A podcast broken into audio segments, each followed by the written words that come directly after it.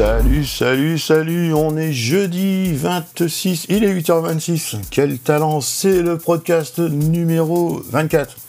C'est nul. Euh, j'espère que tout le monde va bien.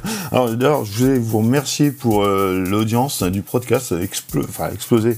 Bah, tout est relatif, mais euh, on sent une, une réelle attache au produit, au format court. Comme ça, je suis vraiment très très satisfait. Je vous remercie beaucoup, n'hésitez pas à le partager, ça m'encourage, ça me fait du bien. Euh, j'adore cet exercice de style.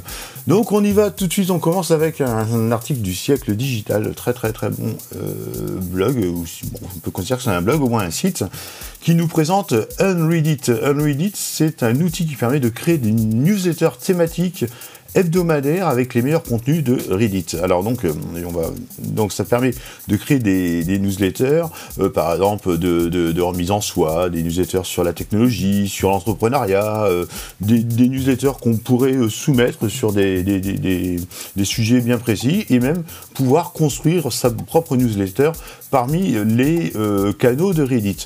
Alors Reddit, qu'est-ce que c'est? Reddit, R-E-D-D-I-T. Euh, c'est une plateforme de discussion hein, qui est divisée en sous-catégories thématiques, hein, les subreddits. Alors il y a euh, euh, le sport, la tech, l'actualité, les USA, enfin c'est un truc énorme, énorme, énorme. C'est un gros, gros portail d'information où des visiteurs postent et commentent tout ce qu'ils veulent.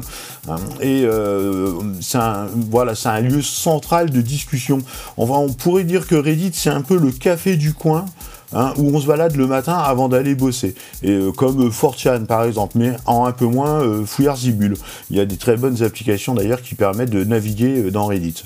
Et moi, il y a un outil dont je me sers depuis des années, depuis son arrivée sur iOS, c'est Flipboard. Flipboard, c'est un agrégateur de réseaux sociaux et de, flux RSS.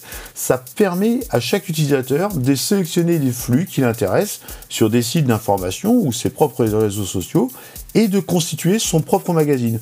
Donc pour beaucoup d'utilisateurs, dont je fais partie, ça permet d'affiner une veille d'information et de créer ton propre magazine. Par exemple, Presse Citron a cinq magazines thématiques à l'heure actuelle. Donc il y en a un euh, euh, sur euh, les jeux, il y en a un sur les cryptos, il y en a un sur les bons plans, il y en a un sur les séries. si au lieu d'être sur Presse Citron, au lieu de, se focuser, en fait, ils ont, ils ont sous-divisé le site en cinq magazines, de façon à ce que un, gars qui ne serait intéressé que par les séries bah, n'aille pas se perdre dans tout le site Presse Citron, mais lise le magazine Presse Citron dans Flipboard. Donc c'est vraiment super intéressant. Et ça, ça n'est possible que par l'utilisation, enfin, que grosso modo par l'utilisation de ce qu'on appelle les flux RSS. Et euh, Google a abandonné euh, un, outil qu'ils avaient créé qui s'appelait le Google Reader en 2013, un truc comme ça, et on a longtemps cru que c'était la fin de ce fameux flux hein, qui est basé sur le protocole ou le langage de programmation, le XML, hein, le RSS étant plutôt un protocole, je crois, de, voilà, on me contredit, euh, il n'y a pas de problème.